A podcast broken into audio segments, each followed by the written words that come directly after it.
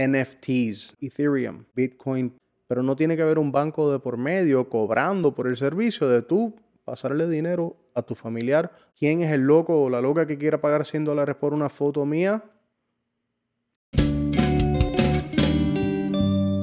Bienvenidos a otro episodio del Te Quiero Igual podcast. Hoy vamos a tener un episodio un poco distinto, hoy no va a ser una entrevista y vamos a estar hablando de las criptomonedas. ¿Las entiendes? ¿Son un fraude? ¿Serán el futuro de nuestra economía? ¿Son una herramienta real o es solamente un juego? Voy a explicar un poco de cómo se pueden utilizar, cómo se están utilizando hoy día y cómo es que se puede ver el futuro utilizando estas criptomonedas. Pero voy a intentar conectar puntos para poder entender qué es lo que está ocurriendo con las criptomonedas y el uso y dónde es que está el valor en ellas. Y también vamos a estar hablando de los nuevos y ahora famosos NFTs, Non-Fungible Tokens. Uno de los principios más grandes que existe detrás de este movimiento de las criptomonedas y las finanzas descentralizadas es precisamente eso, es descentralizar el movimiento financiero, la economía mundial. En otras palabras, es quitar del centro de cada transacción a un banco o una entidad que controla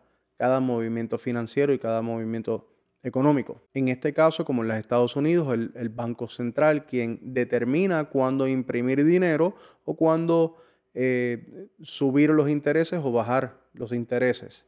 Entonces, de esta manera manipulan la economía del país. Manipulando la economía del país también significa manipular el valor del dólar. La criptomoneda más conocida, más grande, más poderosa y más valiosa en este momento es el Bitcoin. El valor que existe realmente detrás de esta moneda es lo que se llama el blockchain. Es esta cadena de bloques. Son bloques de información ¿Qué es lo que guardan estos bloques o esta cadena de bloques? Es la copia de cada transacción que existe en la red de Bitcoin. Esta red es creada por cada uno de los dispositivos o devices que tenemos conectados al Internet, que tengan una cuenta o estén conectados a Bitcoin de alguna manera, ya, que, ya sea que tengan una billetera o que estén minando, mining, para obtener estas monedas. En esta red de Bitcoin, cada vez que se hace o se crea una transacción o un intercambio, cada vez que alguien le envía dinero, moneda Bitcoin a otra persona de, de usuario A a usuario B, el récord de esa transacción se añade a este bloque en cadena y cada dispositivo que esté conectado por medio del Internet a esta red de Bitcoin automáticamente recibe una copia de, este, de esta transacción. Una de las funciones más grandes que tiene el blockchain es asegurarse que no haya lo que se dice, se llama en inglés double spending, que una persona con una misma moneda no pueda gastarla dos veces, utilizando entonces la misma moneda y cometiendo fraude. Tienes la tecnología del blockchain, donde se salvan todas las transacciones de esa moneda y esa red ahí y al mismo tiempo entonces todos los dispositivos conectados en esa red reciben una copia de ese récord del ledger. Luego de eso tenemos los contratos inteligentes, que es la automatización de nuevo de cuando ocurre una cosa, eh, activa una, una acción o una contraacción, como lo quieras ver tenemos productos entonces que son obras de arte, por así decir, el NFT, producto digital que pueden ser copiados, pero estás pagando por el original. ¿Qué es lo que ocurre? En el Bitcoin específicamente hay un número de monedas que es 21 millones de monedas que serán creados y ya eso está predeterminado puesto en el código del Bitcoin per se cada dispositivo como una computadora, un móvil o un iPad,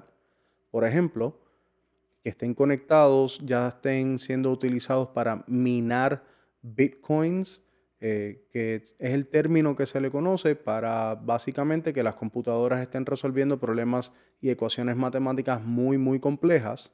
De esta manera, ese es el trabajo que dan a cambio de recibir la paga, que es el Bitcoin. Por eso es que se le llama minar, mining, porque las computadoras están resolviendo ecuaciones complejas matemáticas para recibir esa paga a cambio. Entonces, existen eh, server farms, eh, por traducir literalmente, eh, fincas de servidores o bancos de servidores gigantes que están exclusivamente puestos para servir a esta red y minar para más monedas.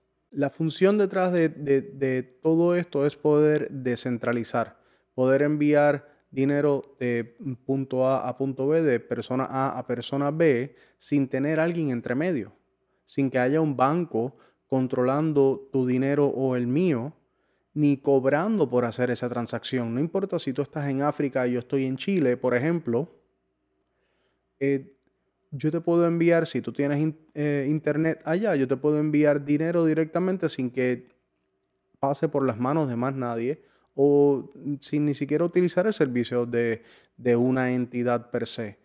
Esto es lo lindo de la red de Bitcoin. Es una red que están todos los nódulos, los nódulos siendo los devices o los dispositivos conectados a la misma red. De esta manera todos están siendo comunicados continuamente y recibiendo copias del ledger, que es la copia del libro mayor, el récord de cada transacción que ocurre en esta misma red continuamente. Vamos a hablar un poco de lo que son las monedas versus los tokens.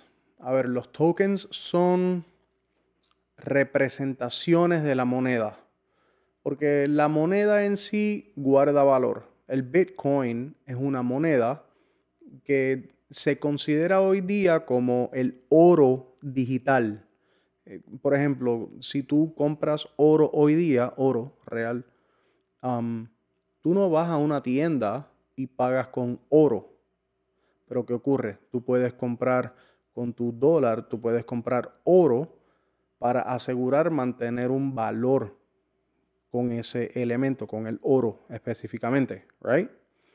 Lo, lo mismo está ocurriendo con el Bitcoin.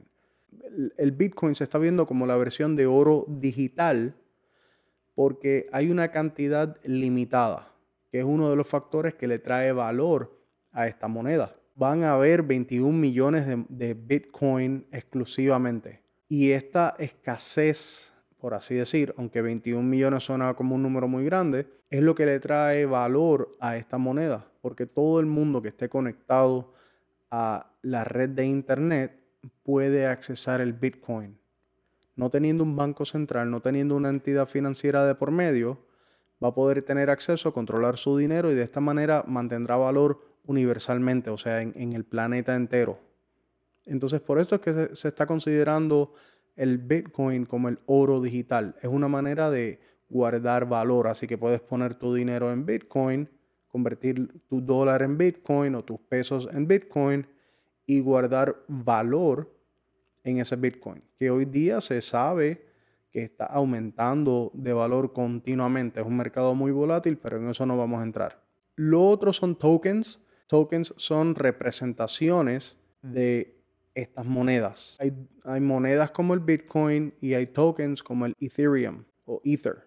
La diferencia es que estos tokens no guardan valor como no se utilizan para guardar valor como se hace el Bitcoin pero el token es una herramienta que representa el valor en una transacción y es una herramienta que se utiliza para la transacción. ¿Qué ocurre?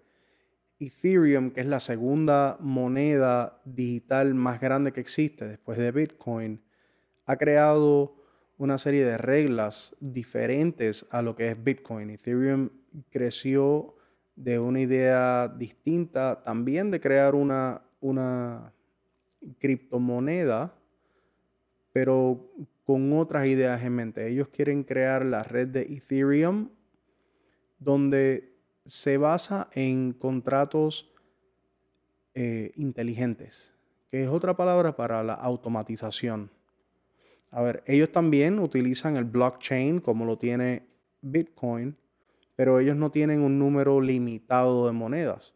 Tienen otras estrategias para eh, que su moneda continúe adquiriendo valor, porque si hay monedas ilimitadas, pues no tiene valor ninguno, tiene que haber algún tipo de escasez en la moneda para que tenga su valor. Pero ellos están basando la tecnología del Ethereum en estos contratos inteligentes donde son automatizados. Una vez tú creas un contrato o llegas a un acuerdo con otra persona, ese contrato no puede ser alterado por absolutamente nadie. Está sellado, punto, es permanente. Los contratos inteligentes son otra manera, como ya dije, de, automatizar la transacción. Cuando acción A ocurre, eh, triggers activa la acción B. Ese contrato y ese acuerdo al que hemos llegado es final. Ese contrato no se podrá alterar en el futuro, no se puede alterar en medio de la transacción, cuando ya hemos llegado a, ese acuerdo financiero, a esos números. Estas monedas y tokens que están siendo creadas hoy día se están creando con la idea de crear una red mundial de servicios monetarios y financieros donde podemos sustituir todos los servicios que hoy día estamos acostumbrados pero de forma descentralizada.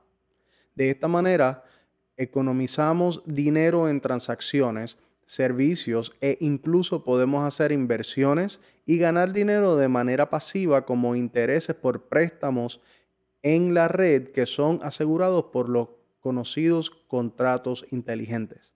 Considera la red de Ethereum como, como lo que fue el Internet para nosotros sobre el Internet, tú puedes, si, si este nivel básico es el Internet conocido hoy día, sobre eso tú puedes crear un negocio, tú puedes crear tu propia tienda, tú puedes crear servicios sobre el Internet. La idea de Ethereum es más o menos lo mismo, es crear una, una plataforma, una base, donde se pueden crear servicios financieros sobre ella, utilizando los contratos inteligentes y la tecnología del blockchain dentro de la red de Ethereum para poder crear servicios financieros donde tú puedas prestar dinero y que haya un contrato de por medio. No significa que tú vas a prestar una moneda de Ethereum y tu dinero está asegurado. Siempre hay un riesgo. Pero sobre estos contratos inteligentes y el blockchain son la base fundamental para que gente mucho más inteligente que yo puedan desarrollar negocios y servicios financieros como los que ya estamos acostumbrados. La idea es reemplazar a los bancos centrales que tenemos hoy día, que tantos nos cobran por servicios como mandar dinero de un país a otro, de un familiar a otro familiar, como, como tu hermano, tu hermana, a tus padres, a quien sea, tu ser querido. Un banco te está cobrando por ese servicio.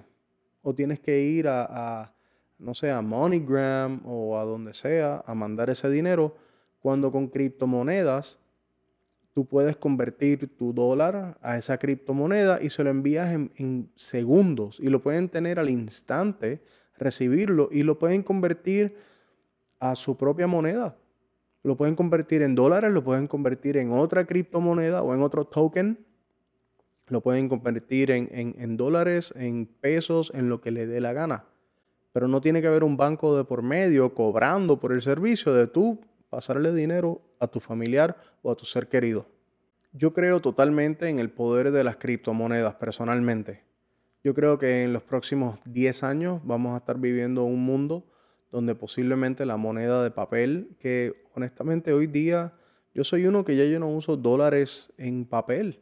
A todas partes a donde voy, yo lo que utilizo son mis tarjetas de débito o de crédito y en todas partes pago con tarjeta. Entonces, ¿quién ha de decir que en el futuro cercano no va a haber alguna criptomoneda o un token que tenga su propia tarjeta de débito o crédito? Entonces deposites tus dólares en una criptomoneda y utilices la criptomoneda en forma de tarjeta de crédito o débito para pagar en un restaurante. Si podemos tener una moneda o unas monedas que transciendan frontera, pero mantienen el valor, ¿por qué no? Si te puedes ir con esa misma moneda de un país a otro y pagar con esa moneda, ¿por qué no hacerlo?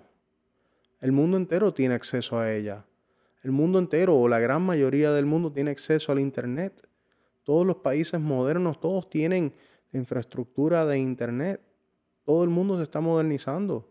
So, en mi opinión, que en 10 años, en 20 años, las criptomonedas, no sé cuál, yo no, posiblemente el Bitcoin sea la principal o esté entre ellas, eh, sean igual de importantes e igual de utilizadas, frecuentemente utilizadas y normal dentro de la economía mundial o la economía de este país, de los Estados Unidos. Ese es mi pensar, así es como yo lo veo. Vamos a hablar un poco de lo que de los ahora famosos, algo en un concepto nuevo que se llaman los NFTs. NFTs son non-fungible tokens.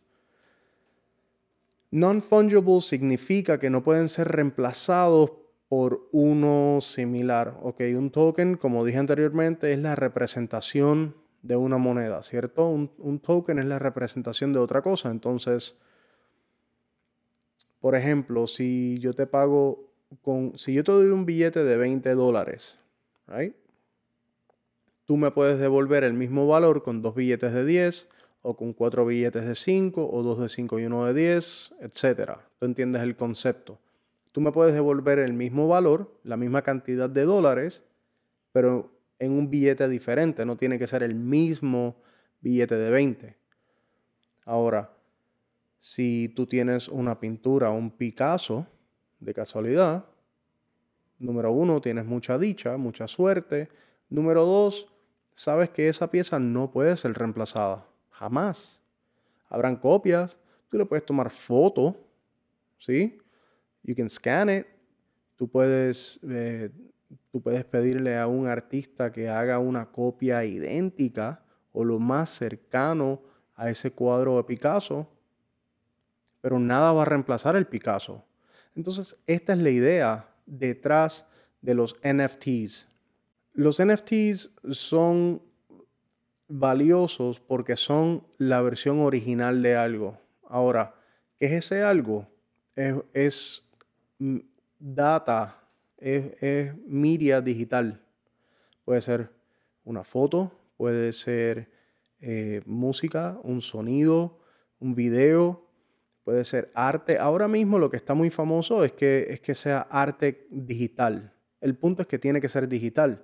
Lo loco es que estamos acostumbrados a pagar por algo y especialmente si tiene mucho valor, porque es algo físico, porque tiene un valor intrínseco de que es físico, existe, es tangible y lo puedes tocar, lo puedes, eh, posiblemente lo puedes dañar lo, puedes manipular, etcétera. Como una casa, digamos, una casa tiene un valor intrínseco porque vives dentro de ella y porque es palpable, la sientes, ¿cierto? Lo que sucede con los NFTs es que son arte digital o, es un medio digital. Eso es lo, lo, jalado de los pelos, eso es lo loco de todo esto, es que tú puedes crear algo, una imagen cualquiera, lo que a ti te dé la gana, y asignarlo a ser un NFT. Ahora, eso no significa que te vas a ganar un millón de dólares por un NFT. No, no, no te pienses que es así tampoco.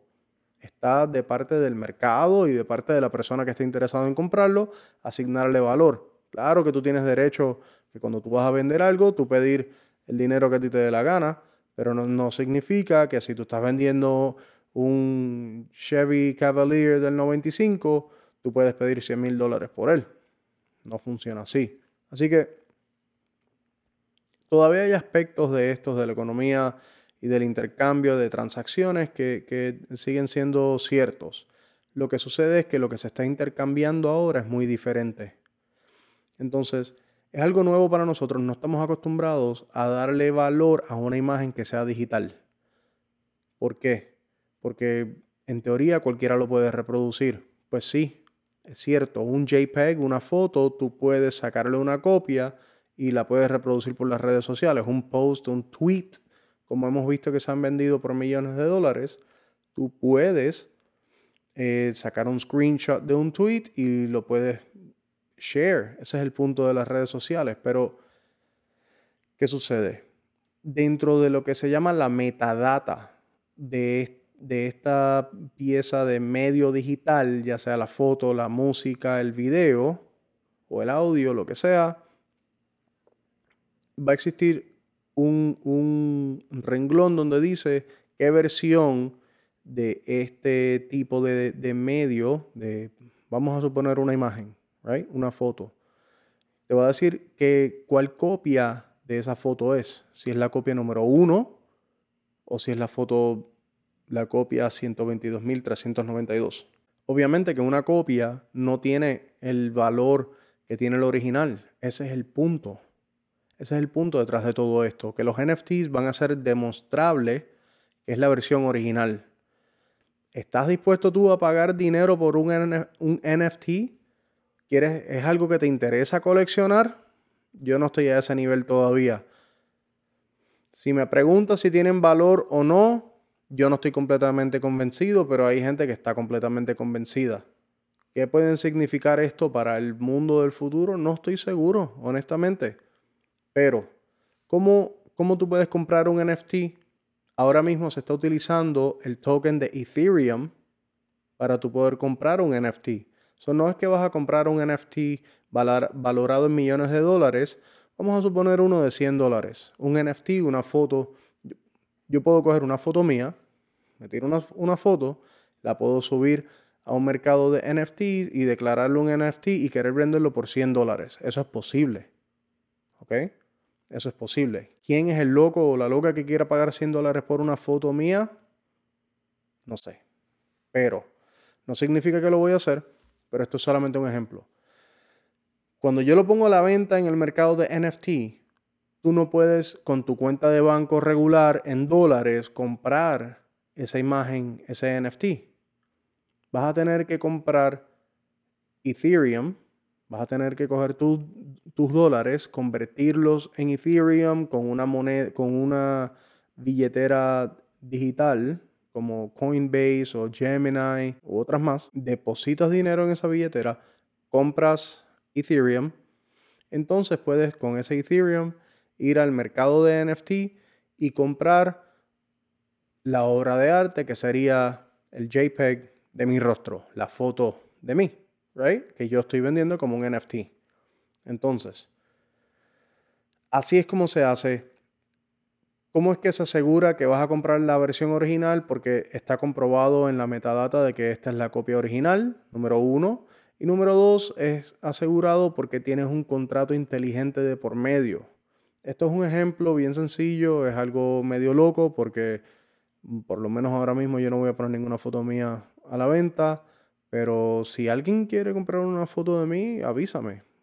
No me molesta recibir un poco de Ethereum o Bitcoin a cambio. Otro ejemplo donde hemos visto eh, la situación que ocurre con los NFTs, que es eh, el valor de, la, versión original. esto no es la primera vez que lo vemos. Donde la versión original de algo mantiene mucho valor pero a su vez ha sido copiado miles y millones de veces, es por ejemplo en la música. Cuando un artista va y graba, hay, hay lo que se llama el master, the master recordings, la grabación master, la original. Entonces, esa, de esa grabación per se, cuando ya se termina el proceso de grabar, mezclar y masterizar, esa versión original, master, de ahí es de donde se reproducen los millones y millones de copias. Por eso es que tú puedes comprar una canción ahora en 99 centavos, puedes download un álbum entero en 10 dólares. Y antes comprabas CDs o compras el vinil por 10, 15, 20 dólares, ¿verdad? Pero eso es un precio bien bajito a pagar, aunque estás recibiendo una copia idéntica de la música, del producto. Entonces, ¿qué ocurre? Mira el ejemplo de cuando Michael Jackson compró los masters de los Beatles. ¿okay? eso fue un caso bien famoso. Él pagó millones y millones de dólares. ¿Qué pasa con eso? Cuando tú tienes la versión master, la versión original de algo, como una obra de arte, que es la música, el catálogo de música de los Beatles, que es una obra de arte en su totalidad, tienes los derechos de hacer con ella lo que te dé la gana. Entonces, eso puede ser eso es otra, otra versión, esto es otra manera de ver valor intrínseco en algo y, a lo mejor eso es lo que podamos ver en el futuro. A lo mejor una persona compra hoy una imagen de arte digital eh, por un millón de dólares y lo convierte entonces en una transacción o sea, en una inversión monetaria donde le saca mucho más dinero. No sé. ¿Qué harían ustedes? ¿Comprarías un NFT? ¿Cómo, cómo de, de comprar un NFT le harías dinero si es posible? Otra cosa es que, o sea, eso se me acaba de ocurrir ahora, eh, pero ahora mismo lo que se está viendo en la modalidad de los NFTs es que están simplemente coleccionando, están creando colecciones de los NFTs. So, otra cosa que tienes que hacer es guardar ese NFT fuera de un dispositivo que esté conectado al Internet continuamente, igual que como tienes que hacer con tus criptomonedas. Porque seguramente tienes miedo de que te roben tus criptomonedas, que haya fraude. Es, real. Toda la información que tienes conectada en un dispositivo que esté en el Internet continuamente, tienes el riesgo de que alguien se roba esa información. Información es información, sea tu nombre y fecha de nacimiento o sea tu criptomoneda de una billetera digital. Entonces, tienes que comprar lo que se llama un offline wallet, donde puedes entonces transferir esa criptomoneda o ese NFT, ese coleccionable, ese, eh, esa imagen o lo que sea que compraste como arte digital y tienes que entonces guardarlo en una billetera offline o en un disco duro offline donde lo estás coleccionando, donde lo disfrútalo a tu manera, eh, pero no estás conectado continuamente al internet para eliminar el riesgo de que venga algún atacante a querer robarte, a querer meterse en tu bolsillo, en tu billetera, o llevarse, robarse tu colección de arte original de los NFTs. ¿Qué te pareció este episodio? Si te gustó el episodio, déjamelo saber en los comentarios, dale share, dale like. Si te gustaría ver más contenido como este y me dejas saber, me ayudaría un montón, honestamente. Como siempre, le quiero dar las gracias a la familia de Mucaro Coffees. No se olviden de visitar mucarocoffees.com para todas sus compras de café. Un café exquisito que es rostizado por una persona, no en máquinas gigantes, no son... No, no, no, no, no. Esto es café artesanal, rostizado por una persona diariamente, por el dueño David Belmar Prueba Múcaro Coffees, no te vas a arrepentir. A mí me encanta tomármelo en la greca todas las mañanas. Ese es mi café favorito. Pruébalo, tienen tres sabores. Tienen el Soul Flow, 90 Miles to Havana, que es el más que me gusta a mí, y la Isla Bonita. Vete a mucarocoffees.com y entra el código que tengo en la descripción aquí en el video de YouTube. Entra el código para recibir tu 10% de descuento. El código es FFD10 lo puedes copiar en la descripción y recuerda mucarocoffees.com para todo lo que necesites para el café en la mañana, para el café en tu negocio. Y hablando de negocios, si te quieres promocionar aquí en el podcast, envíame un mensaje a te quiero igual pod gmail.com. Bueno, mi gente, como siempre, los quiero. Muy humildemente le doy las gracias por ver otro episodio más del podcast y que no se te olvide que te quiero igual. Hasta la próxima.